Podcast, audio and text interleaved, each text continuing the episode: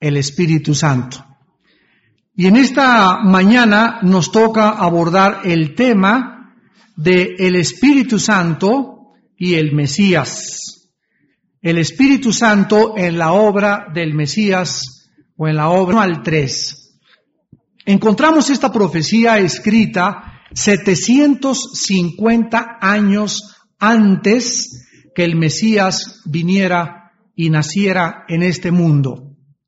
Y dice así, saldrá una vara del tronco de Isaí. Ustedes saben que Isaí era o fue el papá del rey David.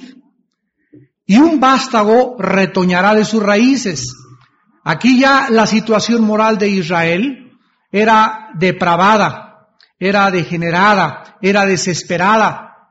En Romanos 11 dice la Biblia que aunque se corte el árbol, quedan las raíces. Entonces, esta profecía nos habla de que de ese tronco o Israel que estaba siendo ya derrumbado, que ya se encontraba en la cautividad babilónica, iba a florecer de sus raíces, iba a salir un retoño. Y en el versículo 2 se nos explica que sobre la vida del Mesías existirían las siete manifestaciones del Espíritu Santo.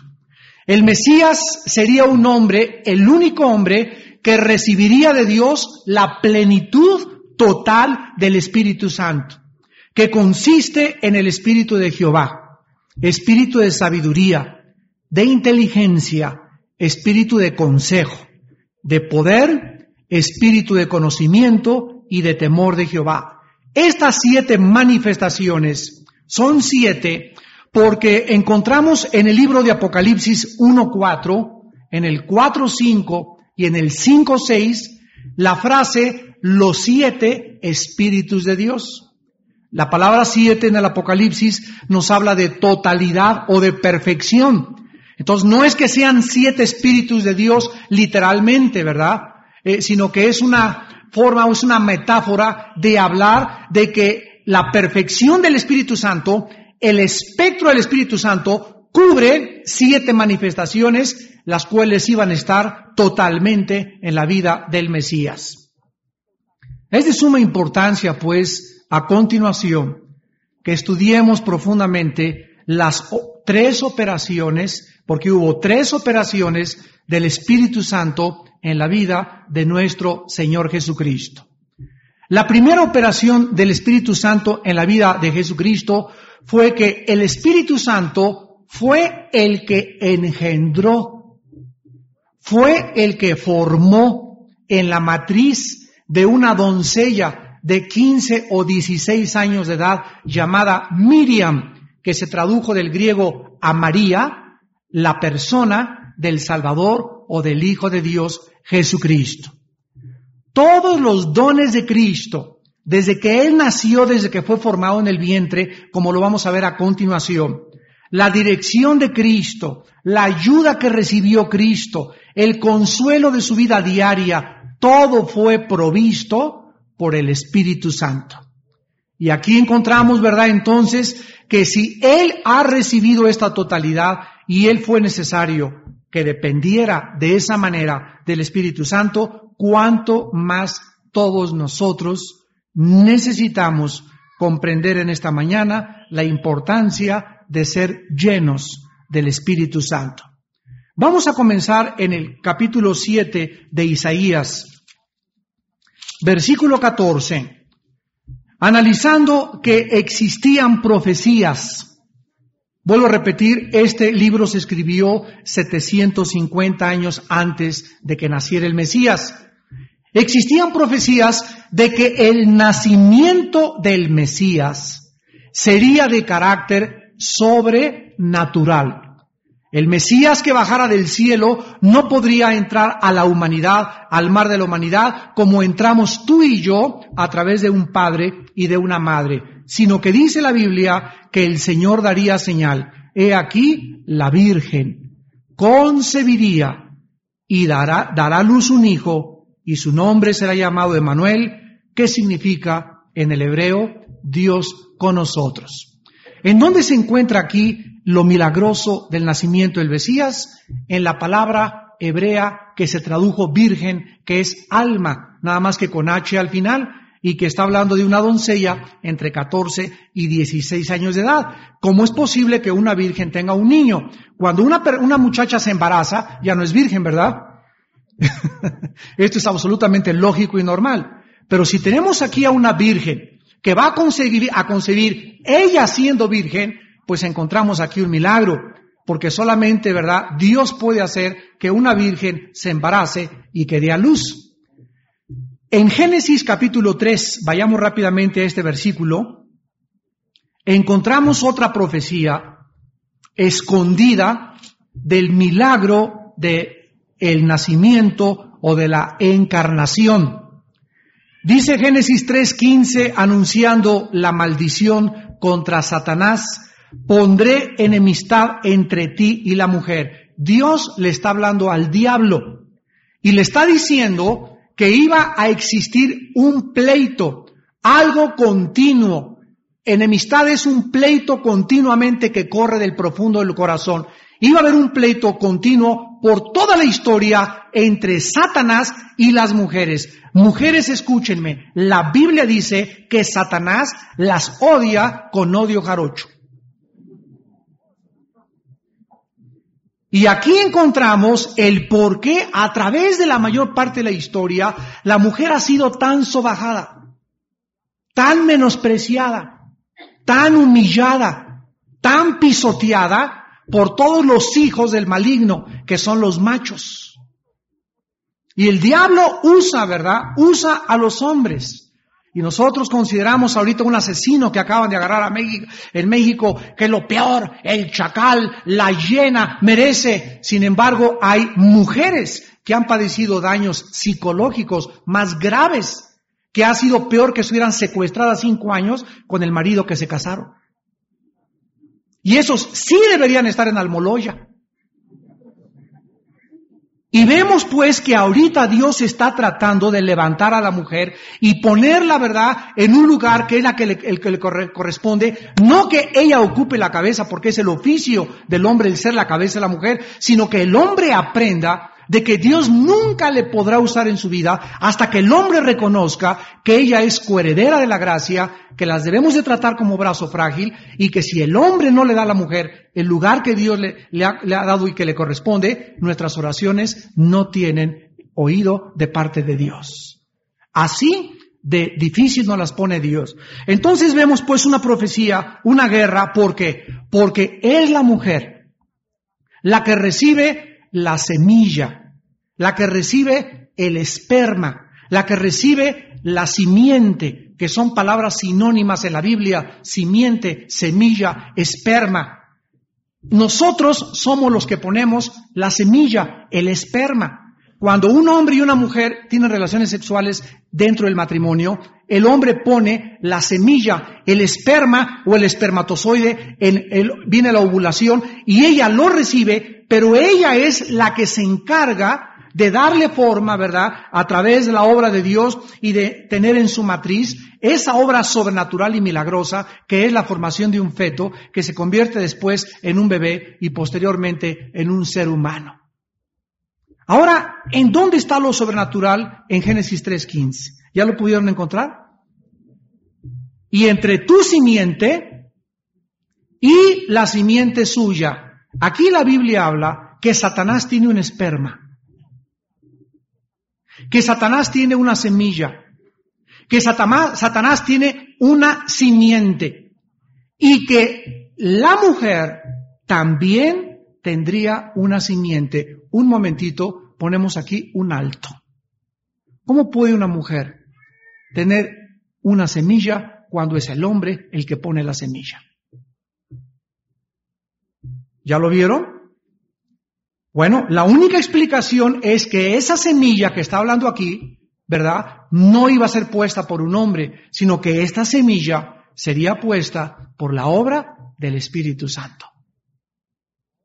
Entonces, la mujer es capaz, sin tener un hombre, de tener una semilla porque vamos a ver a continuación que el Espíritu Santo es entonces el que formó y el que depositó en el vientre de María la semilla que en lugar del ser humano produciría al Hijo de Dios. Antes de acabar este versículo, quiero decirles que si el nacimiento de Cristo fue milagroso y sobrenatural, donde Dios pone la semilla, aquí está diciendo que la semilla de Satanás será el anticristo. El anticristo nacerá sobrenaturalmente en este mundo. Y será el mismo Satanás el que engendre dentro de una mujer, no sé quién, ¿verdad? Lo único que sabemos es que el anticristo va a ser de origen romano, tal vez sea judío de ascendencia, no es muy seguro, pero existen muchas probabilidades muy fuertes de que sea de raza judía y que comience a manifestar toda la personalidad de su padre el Satanás, que es el padre y el progenitor de todos los que odian y de todos los que asesinan. Ahora, vamos a comprobar esto en el Evangelio de Lucas capítulo 1. Pasaron miles de años y la profecía de Génesis 3.15, la profecía de Isaías 7.14 se cumplieron al pie de la letra, miles de años después.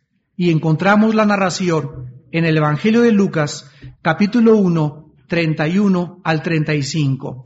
El ángel se le aparece a María y le dice estas palabras. Y ahora, ¿qué cosa? Concebirás en tu vientre y darás a luz un hijo y llamarás su nombre Joshua. Jesús.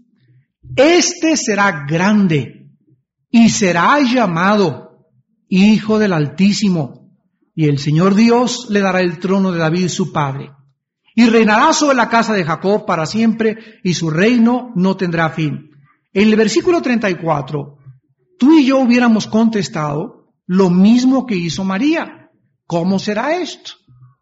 ¿Se acuerdan ustedes cuando Cristo en Juan 3 le dijo a Nicodemo, tienes que nacer de nuevo? ¿Se acuerdan la respuesta de Nicodemo? ¿Cómo puede un hombre siendo viejo nacer de nuevo? Ah, ya sé lo que me estás hablando, me estás hablando de la reencarnación, de que necesito volver a entrar en el vientre de otra madre y volver a nacer. ¿Y se acuerdan lo que le contestó Cristo? Lo que es nacido de la carne, de la carne es, lo que es nacido del espíritu, del espíritu es. Cristo estaba hablando en la dimensión espiritual, Nicodemo estaba hablando y enfocándose mentalmente en la dimensión de la carne. María, al igual que Nicodemo, no entendió espiritualmente lo que significaba. ¿Cómo puedo yo, siendo virgen, yo estoy comprometida y nos casamos dentro de un año, pero ¿cómo puedo yo, sin casarme, ser madre? Entonces, el versículo 35, el ángel le da la respuesta. El Espíritu Santo vendrá sobre ti y el poder del Altísimo te cubrirá con su sombra, por lo cual también el santo ser que nacerá será llamado Hijo de Dios. ¿Recuerdan ustedes en la primera conferencia que tuvimos del Espíritu Santo cómo en la creación, Génesis 1.2, el Espíritu Santo se posó sobre la tierra y dice que el Espíritu Santo se movía sobre la faz de las aguas. ¿Recuerdan? Cuando hablamos de la Trinidad. Esta fue la primera operación del Espíritu Santo en la Biblia. La palabra moverse en el hebreo implica lo que una gallina hace cuando se pone sobre sus huevos. El Espíritu Santo, al principio de la creación, cuando no había vida, se puso como una gallina sobre el planeta Tierra e hizo que la Tierra empollara, diera vida. Y la operación que el Espíritu Santo hizo sobre el planeta, lo hizo también sobre una simple mujer. La cubre igual que cubrió al planeta Tierra y al igual que el planeta Tierra hace que dentro de ella haya una vida sobrenatural. Y en tercer lugar, cuando tú y yo recibimos a Cristo, la operación del planeta Tierra, la operación sobre María, se repite en nosotros porque el Espíritu Santo nos cubre y hace que nazca dentro de nosotros el Hijo de Dios. Este es el nuevo nacimiento donde Cristo comienza a ser formado dentro de nosotros, otra vez espiritualmente hablando. Vemos pues este nacimiento de Cristo sobrenatural y se nos describe que el Espíritu Santo es el que lo llevaría a cabo. Ahora vayamos a Lucas capítulo 2. versículo 40. Y vemos que Jesucristo, una vez que ha nacido, una vez que ha sido engendrado, una vez que ha sido ungido desde el vientre de su madre con el Espíritu Santo, Jesucristo creció como creces tú y como crezco yo. Creció y se fortaleció. Aquí nos habla que comía flex o comía avena o huevito, quién sabe qué le daban de comer, pero conforme él iba creciendo, se iba alimentando físicamente. Sin alimento físico no podemos crecer y se iba fortaleciendo. Además, se iba llenando de sabiduría. Cristo a los cinco años no conocía todas las cosas, ni era el omnisciente Dios que supiera todo el plan, sino que conforme fue creciendo, tuvo más sabiduría a los 11 años, y más a los 12, y más a los 13, y cuando llegó a los 30 años de edad, alcanzó su clímax o el límite de la plenitud cuando lo vamos a ver a continuación, fue bautizado, el Espíritu sube, vino sobre él en el río Jordán. Entonces Cristo, no crean que a los cinco años era como dicen muchas religiones, el niño Dios que ya sabía todo y aunque asombraba a los ancianos de su época y a los fariseos y a los rabinos de su época, él no sabía todas las cosas hasta que llegó a la plenitud y comenzó él a crecer y a consolidar su sabiduría que le era impartida por el Espíritu Santo. Vean también ustedes aquí en Lucas capítulo 1, versículo 15, lo que se dice de Cristo, porque será grande delante de Dios.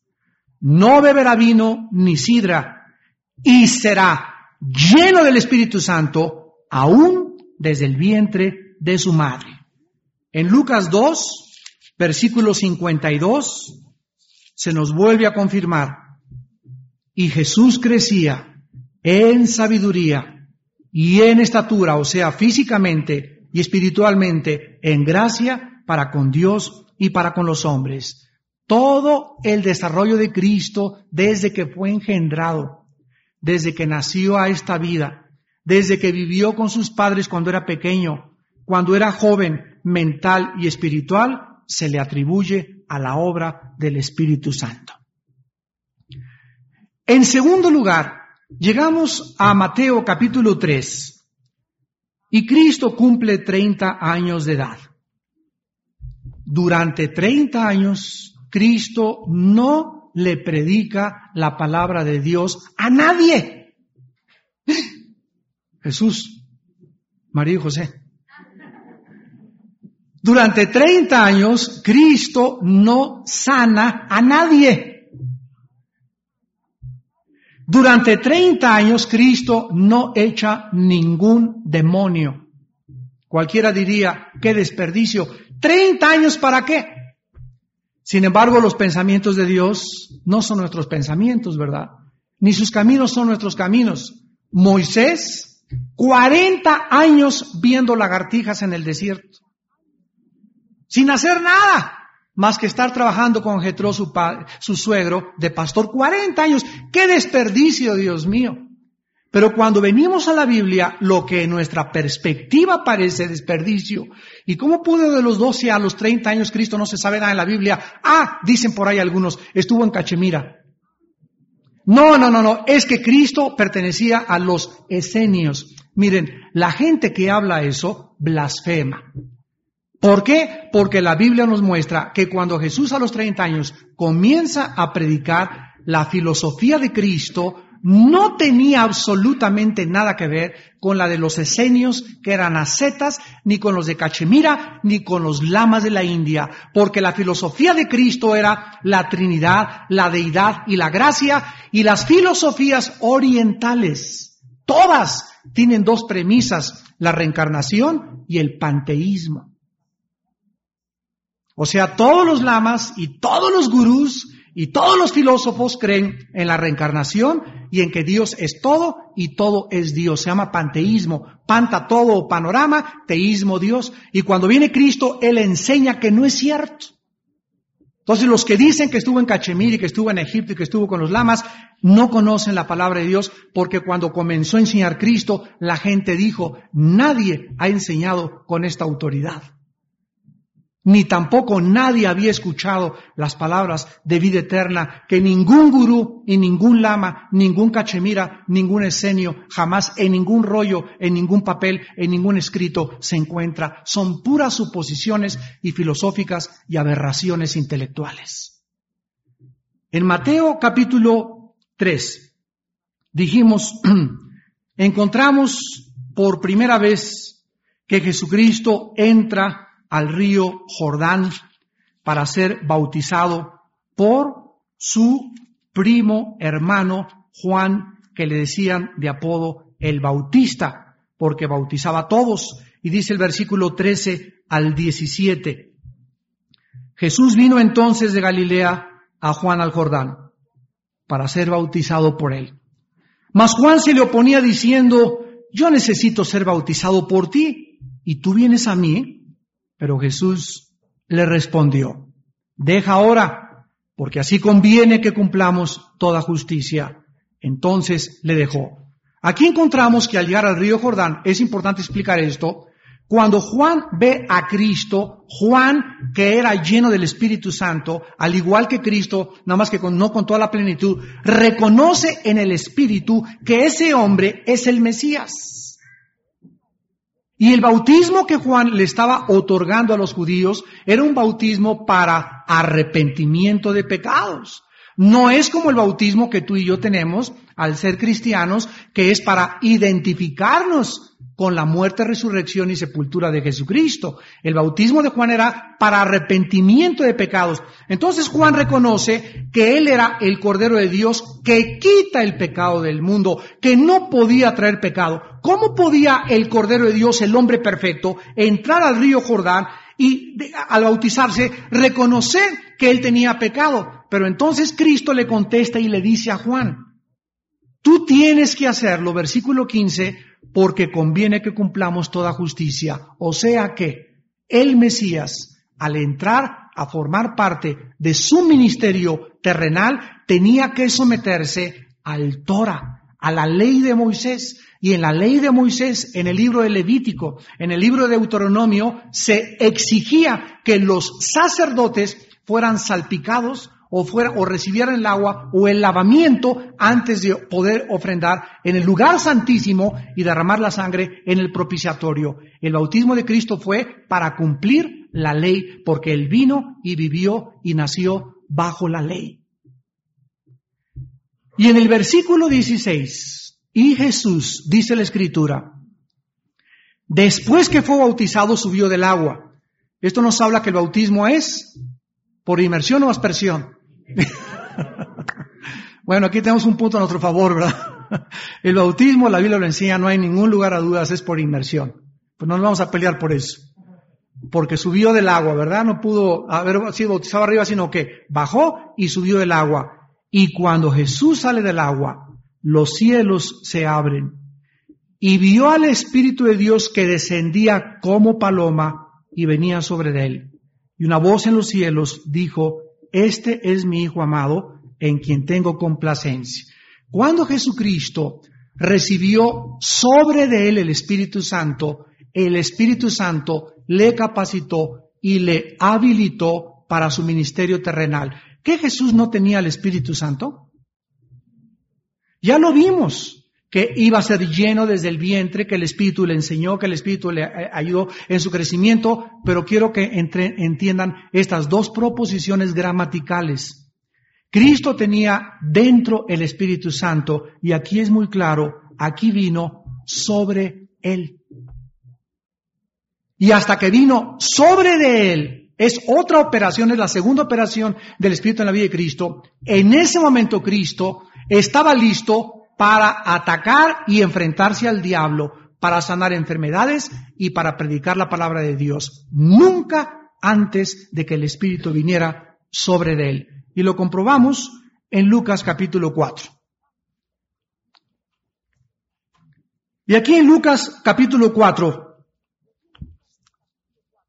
dice la Biblia que entonces Cristo pero creo que vamos a ver antes de esto, sí, versículo 4, versículo 1, Jesús, lleno del Espíritu Santo, volvió del Jordán y fue llevado por el Espíritu al desierto. Observen esto. Lo primero que la Biblia nos revela en cuanto el Espíritu vino sobre Cristo es que desde ese momento Cristo no fue dirigido nunca en su vida por él mismo. Él no dijo, voy a ir al desierto, voy a ir a Cuernavaca, voy a ir a San Juan de los Lagos, voy a ir acá, voy a comprar una casa. Toda la Biblia en el Nuevo Testamento, principalmente en los Evangelios, nos revela la dependencia total y absoluta del Hijo de Dios a la dirección del Espíritu Santo. El Espíritu Santo le llevó a donde? A un carnaval, lo llevó a Río de Janeiro. Así dice, lo llevó al desierto y versículo 2, para que fuera tentado, probado 40 días por Satanás. En el momento que el Espíritu Santo desciende sobre Cristo, la primera operación del Espíritu Santo en la vida de Cristo es voltearlo y decir, me sigues. Y lo lleva el Espíritu Santo a Cristo a un ring a tres, a tres rounds sin límite de tiempo, donde Cristo ganó por nocaut técnico. Cuando tú y yo recibimos a Cristo y somos bautizados por el Espíritu Santo, lo primero que Dios nos lleva es a pruebas. Somos probados inmediatamente. ¿Y sabes para qué? Para que tú compruebes y confirmes que mayor es el que está dentro de ti que el que está en el mundo. Para que aprendas que no solo de pan vivirá el hombre, sino de toda palabra que nace y sale de la boca de Dios. Para que pierdas tu trabajo, para que pierdas problemas, para que tengas problemas, para que en esas pruebas la semilla que ha sido sembrada te enseñe que no solo de pan, no solo de tortas, Padre, no tengo trabajo, pero en este tiempo en el que no tengo trabajo, sosténme con tu palabra, con tu fortaleza a mi familia y a mí, para que yo pueda comprobar que realmente hay otro alimento y hay otra vida a la que yo estaba acostumbrado a vivir. Para eso Dios prueba a los que son hijos de Dios. Vendrá el diablo como a Cristo y te ofrecerá los reinos y un mejor trabajo y a ver si tú eres secretario, vete con tu jefe y que te va a llevar a Tequisquitengo y te va a aumentar el sueldo. Y va la cristiana que entre comillas que dice cristiana y se va con el jefe y se convierte en amante del jefe, la, la muchacha cristiana. ¿Por qué? Porque no es cierto que es cristiana, porque si fuera cristiana vencería la tentación. Porque el espíritu que Dios nos dio es un espíritu de poder, es un espíritu de dominio y es un espíritu de amor. Y el fruto del Espíritu es dominio propio. Así que si tú todavía no vences el cigarro y el alcohol y la pornografía y tus vicios, no es cierto que tengas al Espíritu Santo. Es mejor que reconsideres en esta mañana tu relación con Cristo y entiendas que cuando nacemos de nuevo, nacemos para poder tener victoria. Primera de Juan 5, del 1 al 5, el que es nacido de Dios vence al mundo. Y esta es la victoria que nos ha dado Dios, nuestra fe. Ahora, aquí mismo en Lucas capítulo 4, dice la Biblia también que Cristo comienza en el versículo 14 a regresar en el poder del Espíritu Santo. Después de la tentación, Cristo regresa en el poder del Espíritu Santo a Galilea. Y después de esto, ya que Cristo ha vencido a Satanás y ya que ha demostrado que en su humanidad ungida, porque lo que Dios ungió fue su humanidad, no su divinidad. A ver, ¿está claro esto? Cristo tenía dos naturalezas. Él era 100% hombre y él era 100% Dios. Entonces el Espíritu Santo no ungió su divinidad, su naturaleza divina, porque Él era divino, ungió su humanidad y capacitó a su humanidad para que Cristo comiera, llorara como tú y yo lloramos, sintiera, se riera. Cristo lloró, Juan 11:38, Cristo se conmovió en espíritu, su alma se, se, se conmovió en lo profundo de sus entrañas, Cristo estaba igual que tú y yo accesible a todos los fenómenos que a nuestro alrededor surgen y que afectan nuestra vida emocional y sentimental. Pero acabando Cristo de regresar del desierto, dice Lucas capítulo 4, versículos del 18 al 19. Después del desierto, lo primero que se nos revela es que, versículo 17, entró a la sinagoga y se le dio el libro del profeta Isaías. Ustedes saben que en aquellos tiempos los libros eran pergaminos así enrollados. Entonces Cristo entró y a los judíos se les entregaba muchas veces que leyeran porciones de la Biblia y a Cristo, que no fue accidente, le tocó abrir precisamente el rollo de Isaías en Isaías 61, donde dice esto, el Espíritu del Señor está sobre mí. Sobre mí, no dice dentro de mí, dice sobre mí. Por cuanto me ha ungido Dios para dar buenas nuevas a los pobres, esta unción que Cristo recibió no fue en su bautismo, no fue en su nacimiento. Ya lo vimos, hasta los 30 años la unción que recibió Cristo fue para que creciera y se desarrollara en el vientre y creciera en sabiduría. Pero hasta los 30 años en su segunda unción.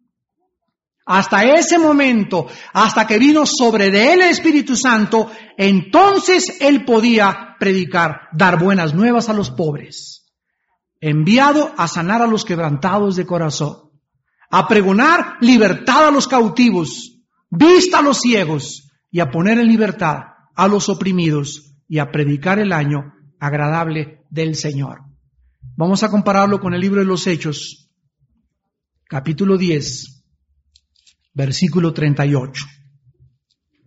Cómo Dios ungió con el Espíritu Santo y con poder a Jesús de Nazaret y cómo éste anduvo haciendo bienes y sanando a todos los oprimidos por el diablo, porque Dios estaba con él. A ver otra vez, la segunda unción que Cristo recibe en el río Jordán fue para capacitarlo públicamente. La primera unción fue en privado y nada más la familia lo sabía. La segunda unción fue pública para un ministerio público, enfrente de todos, fue bautizado y enfrente de todos el cielo se abrió y enfrente de todos el Espíritu Santo vino sobre él para capacitarlo para un ministerio de victoria sobre aquel que tiene el control de este planeta, Satanás. Es interesante que en Lucas, eh, Mateo, eh, Hechos 10:38, perdón, diga que Cristo recibió la unción de Dios con el propósito de hacer bienes, número uno, y número dos, de sanar a los oprimidos por el diablo. O sea, que el ser humano sin Cristo está enfermo y oprimido. ¿Escuchaste esto? Si alguno de ustedes en esta mañana no tiene a Jesucristo, eres una persona enferma. Y no me refiero físicamente. Ojalá que fuera físicamente nada más, porque pues si es físicamente, Cristo dijo, no importa que te mueras de cáncer o lo que te mueras, preocúpate de que cuando te mueras, no te mueras enfermo del alma. Porque si te mueres enfermo del alma, te vas eternamente al infierno. Entonces, es más importante la sanidad del alma que la sanidad del cuerpo. Cuando alguien llega a mí y me dice, hermano, ven al hospital y ore por este enfermo, nunca oro por un enfermo si la persona no tiene primero a Cristo. ¿Por qué? Porque es más importante su sanidad del alma. Cuando la persona reciba a Jesucristo, podemos orar por su enfermedad. Porque la prioridad es la sanidad del alma y después la sanidad del cuerpo. A lo mejor esa persona está en el hospital o la familia de esa persona eh, tuvo esa tragedia para que a través de este acontecimiento que les está causando dolor pueda la familia venir y recurrir a Cristo para recibir la fortaleza de poder orar ellos por su propia familia. ¿Me entienden, hermanos? Cristo le da importancia a la sanidad porque es el diablo el que ha puesto muchas enfermedades y muchas opresiones eh, eh, mentales en la vida de muchos de ustedes que escuchan esta palabra en esta mañana. Y en tercer lugar, en Hechos 2.33, Cristo recibe una tercera unción y esta unción la recibe en su exaltación. Vamos a repasar, fue ungido en su humanidad cuando nació, fue capacitado o ungido para poder ministrar y enfrentarse a Satanás y tener poder para predicar y sanar. Y en tercer lugar, dice Hechos 2.33. Así que exaltado por la diestra de Dios y habiendo recibido del Padre la promesa del Espíritu Santo, ha derramado esto que ustedes ven y oyen.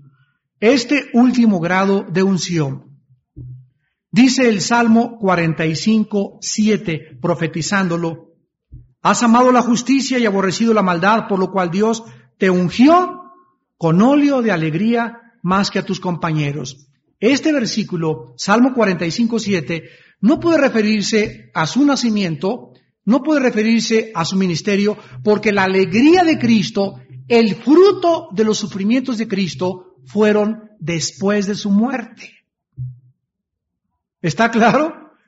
Hasta que Cristo vio la redención y subió y fue exaltado a la diestra del Padre, leamos esta profecía en Isaías capítulo 53.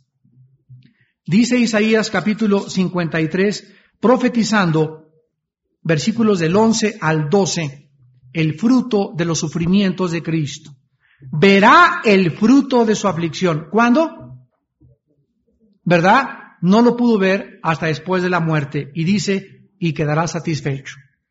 Por su conocimiento justificará mi siervo justo a muchos y llevará las iniquidades de ellos. Por tanto, yo le daré parte con los grandes y con los fuertes. Repartirá despojos. Por cuanto derramó su vida hasta la muerte y fue contado con los pecadores, habiendo él llevado el pecado de muchos y orado por los transgresores.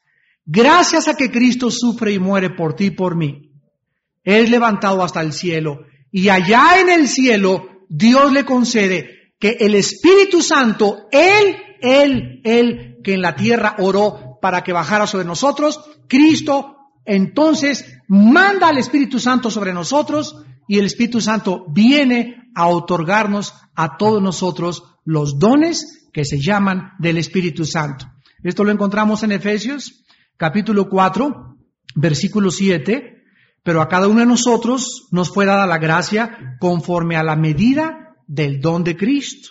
Por lo cual dice, subiendo a lo alto, llevó la cautiva la cautividad y dio dones a los hombres. El Espíritu Santo, tú lo has recibido y yo lo he recibido porque Cristo lo envió a tu vida y lo envió a mi vida.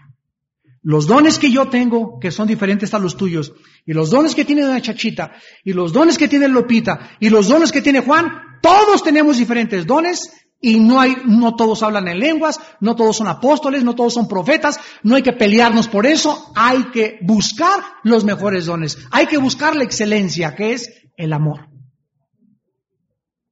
Porque si yo tuviera dones y lenguas, y yo tuviera conocimiento y yo tuviera teología y no tengo amor, 1 Corintios 13, del 1 al 3, no soy nada.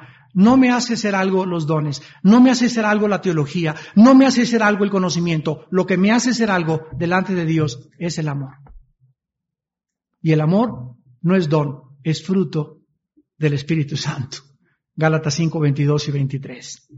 Ahora, veamos en Isaías 48, para acabar, en esta profecía que se habla o parece que está hablando el Mesías, 48, 16, Isaías 48, 16, y dice la profecía, acérquense a mí, oigan esto. Ahorita vamos a ver quién está hablando. Desde el principio no hablé en secreto. Aquí no podemos más que saber que el que está hablando es Dios o una de las personas de la Trinidad, porque en el principio no era ninguno de nosotros, ¿verdad? En el principio era el verbo, Juan 1.1, ¿verdad? Y el verbo era con Dios y el verbo era Dios. Entonces, en el principio no existía ninguna criatura más que el Padre, el Hijo y el Espíritu Santo. Y aquí está hablando que desde el principio no habló en secreto. Desde que esto se hizo, allí estaba yo. Ahora, bien lo que dice, me envió Jehová el Señor y su Espíritu. Aquí está hablando Jesús. Y en esta profecía nos está diciendo que Él siempre se dirigió a Israel. de una manera en la que siempre fue abierto y todos sabían, ¿verdad?, que de los tiempos que se le apareció a Moisés como el yo soy, siempre Jesús estuvo presente como el ángel de Jehová. Él era el ángel de Jehová. Él era el que se le apareció en Josué 5 a Josué y le dijo, yo soy el capitán de los ejércitos de Jehová. Jesús, en sus apariciones antes del Antiguo Testamento, Él estuvo, él, él era el ángel que dirigió y guió a Israel. Él era el Mesías prometido y siempre estuvo con ellos y ellos nunca lo reconocieron. Y finalmente, ahora nosotros encontramos con todo respeto y con toda reverencia que es importante trazar bien la Biblia. La Biblia en el Nuevo Testamento nos dice y nos manda que el Espíritu Santo vino al mundo, escúchalo bien, para exaltar al Hijo. Juan 16, versículos del 13 al 14. Y dice así, cuando venga el Espíritu Santo es Cristo el que está hablando, él los guiará a la verdad. Tú quieres saber la verdad de la Biblia, quieres conocer Ezequiel, quieres saber cuándo viene el rapto, quieres conocer ah, problemas para tu, eh, soluciones para tu matrimonio, es el Espíritu Santo el que te va a guiar a la verdad. Y si tú no tienes una relación adecuada con el Espíritu Santo, si en tu vida no hay santidad, porque Él es el Espíritu Santo de santidad, Kadosh en el hebreo, si no eres Kadosh y no tienes la santidad, Él no te puede guiar. Porque Él es el Espíritu de verdad. Si tú quieres conocer más y más la Biblia y saber más y más de Dios, necesitas vivir en santidad. La santidad da poder. El poder te guía a la alabanza y la alabanza a la victoria. Nadie puede tener victoria sin alabar a Dios. Y nadie puede alabar a Dios si no ha tenido victoria antes. Es la alabanza la respuesta de la victoria que Dios nos ha dado de nuestros enemigos. Dice la Biblia, porque el Espíritu Santo no hablará por su propia cuenta, ni siquiera el Espíritu Santo lo que nos dice o lo que nos revela hoy viene de Él. viene del Padre. 1 Corintios 2. El Espíritu todo lo escudriña, aún lo profundo de Dios. O sea que el Espíritu va con el Padre el Padre le pasa la información al Espíritu Santo y el Espíritu Santo nos la revela a nuestro espíritu, gracias a la obra de Cristo. Y dice el versículo 14, Él me glorificará, porque tomará de lo mío y os lo hará saber. Por eso dice, tuyo es el reino y la gloria, y cuando la voz en el cielo en Apocalipsis 5 dice, ¿quién es digno de abrir los juicios de Dios? La voz que contestó dijo, el león de la tribu de Judá. El cordero ha venido y solo él es digno de abrir los sellos. Por eso, siempre la exaltación en la iglesia no debe ser al Espíritu Santo, debe ser al Hijo. Porque somos obedientes a lo que dice Cristo. Y el apóstol Pablo escribe en Colosenses 1.18. Él es la cabeza del cuerpo, está hablando de Cristo que es la iglesia. El que es en el principio el primogénito entre los muertos, para que en todo, ¿quién? El Hijo tenga la preeminencia.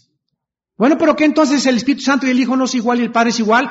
Ya lo vimos en la primera estudio. Si no tomaste la primera conferencia, es por eso que no puedes entender esto. El Padre, el Hijo y el Espíritu son uno, pero el, Hijo bajó, se puso bajo el Padre, el Espíritu se quedó arriba, el Hijo subió y mandaron al Espíritu. Ahora el Hijo está con el Padre sentado y el Espíritu Santo iluminándonos y guiándonos a la verdad. Pero el Espíritu Santo baja para levantar al Hijo.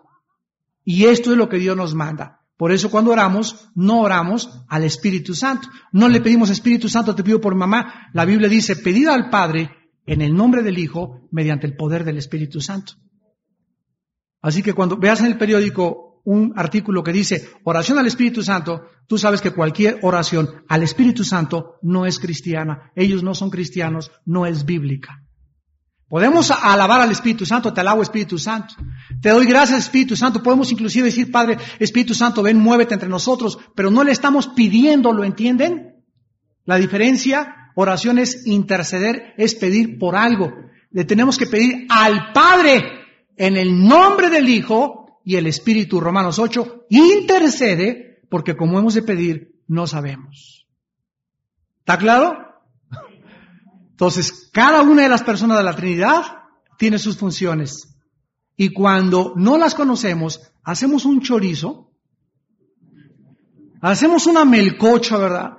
Y ahí hay hermanos, Espíritu Santo, te pido, espérame tantito, mira, alábalo, dile que es precioso, eres maravilloso, eres el Espíritu de verdad, puedes hablar con Él, puedes ser tu amigo, todo lo que tú quieras, pero no le pidas porque no es bíblico. Porque la oración va dirigida al Padre en el nombre de Hijo, en el no, eh, bajo el poder y la intercesión del Espíritu Santo. Inclinemos nuestra cabeza y despidámonos en oración. Padre, te damos gracias porque tu Espíritu nos enseña. Y para enseñarnos usa la Biblia. Porque es la Biblia lo que Él escribió. El Espíritu Santo inspiró la Biblia. Los pensamientos de los apóstoles y de los hombres que escribieron la Biblia no fueron sus propios pensamientos. El Espíritu Santo les puso en su mente y en su corazón y dirigió su mano y su pluma para lo que tenemos como la revelación de Dios. Señor, queremos reconocer que es el Hijo a quien tú exaltaste, porque es el Hijo el que murió en la cruz, no murió el Espíritu Santo, murió el Hijo. Y por cuanto esta segunda persona de la Trinidad murió y pagó, Ahora tú le has dado un nombre que es sobre todo nombre. Sea el, el primogénito y el que está ungido y en todo tenga la preeminencia. Para que en todo Cristo sea exaltado, porque cuando Cristo es exaltado, ahí está el Espíritu Santo, porque el Espíritu Santo bajó a exaltar al Hijo. Al adorar al Hijo, el Espíritu Santo está siendo glorificado también porque esa es su misión, convencernos de pecado, de justicia y de juicio y exaltar al Hijo. A ti, Hijo de Dios, a ti, a ti la gloria, a ti el poder, a ti el reino, a ti la sabiduría, por cuanto tú lo tomaste y con tu sangre nos hiciste reyes y sacerdote. Tú mismo, Jesús, en el cielo estás en este momento siendo exaltado. Y millones de ángeles te dicen, Santo, Santo, Santo, porque eres digno de desatar los sellos y de juzgar al mundo con justicia. Si el Hijo de Dios dependió del Espíritu Santo, si el Espíritu Santo fortaleció al Hijo y le guió a la verdad y le capacitó y le dio poder, la Biblia nos dice a nosotros, por esta razón, sean llenos del Espíritu Santo. ¿Ya recibiste al Espíritu Santo cuando naciste de nuevo, es verdad? Porque el que no tiene al Espíritu no tiene a Cristo, el que no tiene a Cristo no tiene al Espíritu, pero ahora necesita ser lleno, llena con esta plenitud, para que tengas sabiduría, para que tengas conocimiento, para que tengas inteligencia espiritual y sepas cómo vivir en toda la plenitud de la palabra. La Biblia dice andar en el Espíritu y no satisfagas los deseos de tu carne, porque el deseo de nuestra carne es contra el Espíritu y el deseo del Espíritu es contra nuestra carne. Y esta guerra que hay dentro de nosotros, desde que nos convertimos, es para que no hagamos lo que nos da la gana. Más y por el Espíritu, dice la Biblia, es el Espíritu el que nos hace morir las obras de la carne, viviremos. Señor, te adoramos en esta mañana. Enséñanos qué significa ser llenos del Espíritu Santo. Enséñanos a trazar bien la Biblia y a comprenderla y a estudiarla profundamente para que nuestras almas sean bendecidas y no vivamos una vida superficial, sino que seamos maduros en nuestra manera de pensar. En el nombre de Jesús. Amén.